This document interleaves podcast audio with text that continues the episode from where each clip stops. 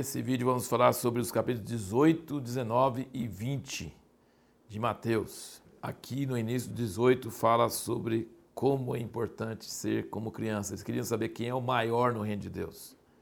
Jesus sempre falava que tem recompensa. Ele nunca falou que a gente devia servir a Ele e não pensar na recompensa. Por exemplo, no capítulo 19, no versículo 27, Pedro fala: Eis que nós deixamos tudo e seguimos, que recompensa, pois teremos nós? Ao que lhes disse Jesus: Em verdade vos digo a vós que me seguis, que na regeneração, quando o Filho do Homem se assentar no trono da sua glória, sentar-vos-eis também vós sobre doze tronos, para julgar as doze tribos de Israel. E todo o que tiver deixado casa, ou irmãos, ou irmãs, ou pai, ou mãe, ou filhos, ou terras, por amor do meu nome, receberá cem vezes tanto e herdará a vida eterna.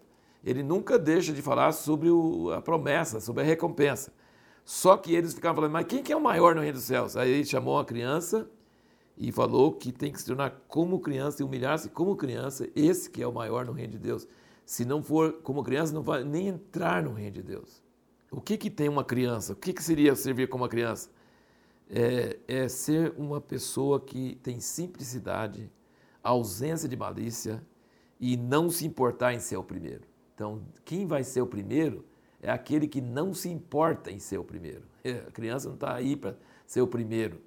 É assim, quando você não se importa em ser o primeiro, você realmente talvez tenha chance de chegar bem mais alto, porque você não está nem ligando para isso, você não está nem buscando isso.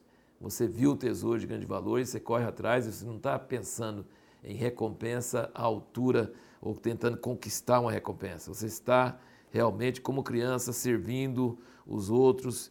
Quando Jesus falou com João e Tiago, queriam saber quem ia sentar à direita e à esquerda, ele falou: Você pode beber o cálice ou ser batizado com batismo? Ele falou: Podemos, é quer sofrer, quer morrer. Esse é o caminho para a glória. Então, quanto mais servir os, os semelhantes, amar os outros, humilhar, é, quanto mais, tanto mais a gente tem chance de ter recompensa. E aí ele fala sobre a gente respeitar o amor do Pai pelos pequenos, porque eles têm anjos na presença de Deus. Então a gente tem que tomar muito cuidado, porque os pequenos todo mundo despreza até dentro da igreja. Mas os pequenos é que tem anjos diante de Deus, e se você desprezar, ou se você colocar tropeço, você vai estar com grandes problemas. Aí já a partir do versículo 15, é uma passagem famosa onde ele fala sobre é, se o seu irmão pecar, vai repreende ele entre ti, ele só se te ouvir, terás ganho teu irmão, mas se não te ouvir, leve ainda contigo um ou dois. Se recusar ouvi-los, diz a igreja. É a segunda vez que ele menciona a igreja. Então, a primeira vez no capítulo 16, quando Pedro teve aquela revelação de que tu és o Cristo, o Filho de Deus vivo, ele falou sobre essa rocha, edificaria a minha igreja. E aqui, quando seu irmão pecar, é, leva e tenta acertar. Se não conseguir, leva mais dois ou três. E se não conseguir, diz a igreja e será desligado da igreja, porque eu estou no meio de dois ou três onde estiverem. Então, esse processo não é para ser um processo mecânico de exclusão de uma pessoa, mas é para ser um processo para não jogar é, pecados debaixo do tapete e tratar com as coisas que atrapalham a aliança. Né? Sempre fazendo com amor, mas o amor não quer dizer que você não vai falar a verdade em amor. A repreensão e o confronto fazem parte do amor, e isso é muito importante para nós entendermos como a igreja deve funcionar. Na última parte desse capítulo 18, ele fala sobre o perdão. Pedro falou, achando que era grande vantagem, eu, eu devo perdoar meu irmão sete vezes no dia, achou que era muito. E Jesus conta uma parábola que, e dizendo que devia perdoar 70 vezes sete. Por quê? Porque nós fomos perdoados muito mais. Então nós temos que perdoar os outros porque nós fomos perdoados muito mais. Que é a grande Grande lição, grande coisa séria. E aí, no capítulo 19, nós temos as palavras de Jesus sobre o divórcio e as palavras de Jesus para o jovem rico. E depois, no início do 20, nós temos a parábola dos trabalhadores. Né? É, em todos esses três casos, escandalizou, Jesus escandalizou os discípulos. Porque ele disse: Moisés permitiu o divórcio, mas Deus não quer o divórcio.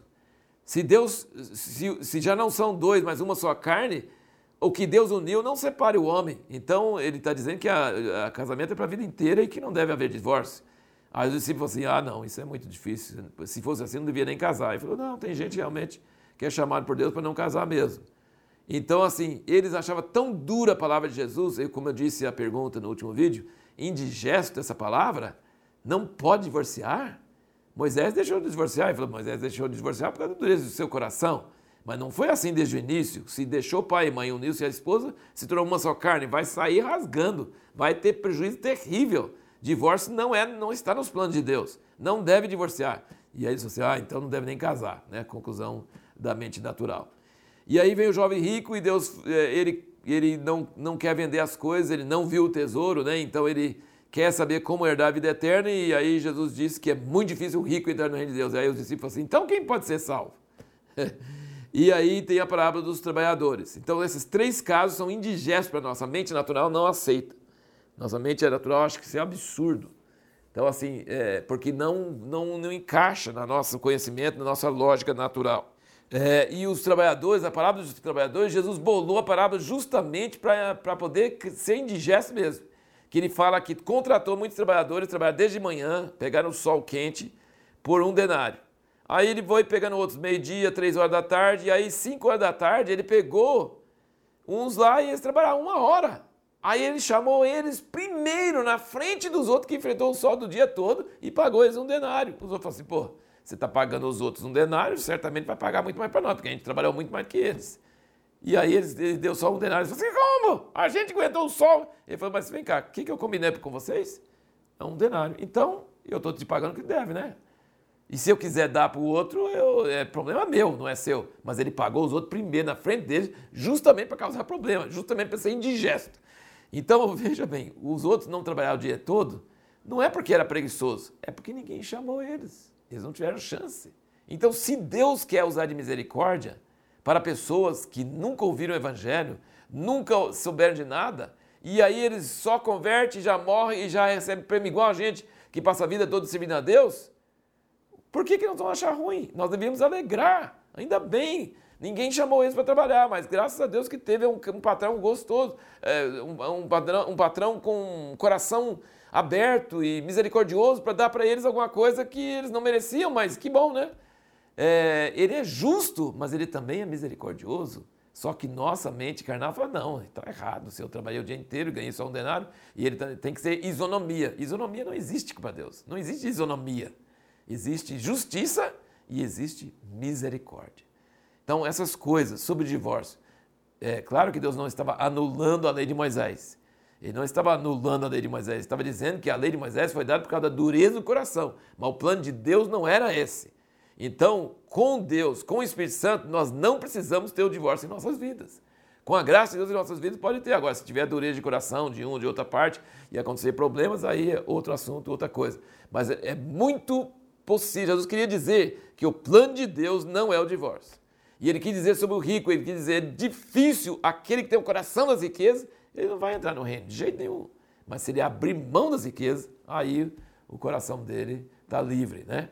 E essa questão dos trabalhadores. Então, muitas coisas que nós achamos indigestos, pelo Espírito Santo em nós, nós não vamos achar tão indigesto, mas que dá um conflito lascado em nossas mentes, né? É uma coisa muito forte que nos dá muitas vezes muito problema sobre isso.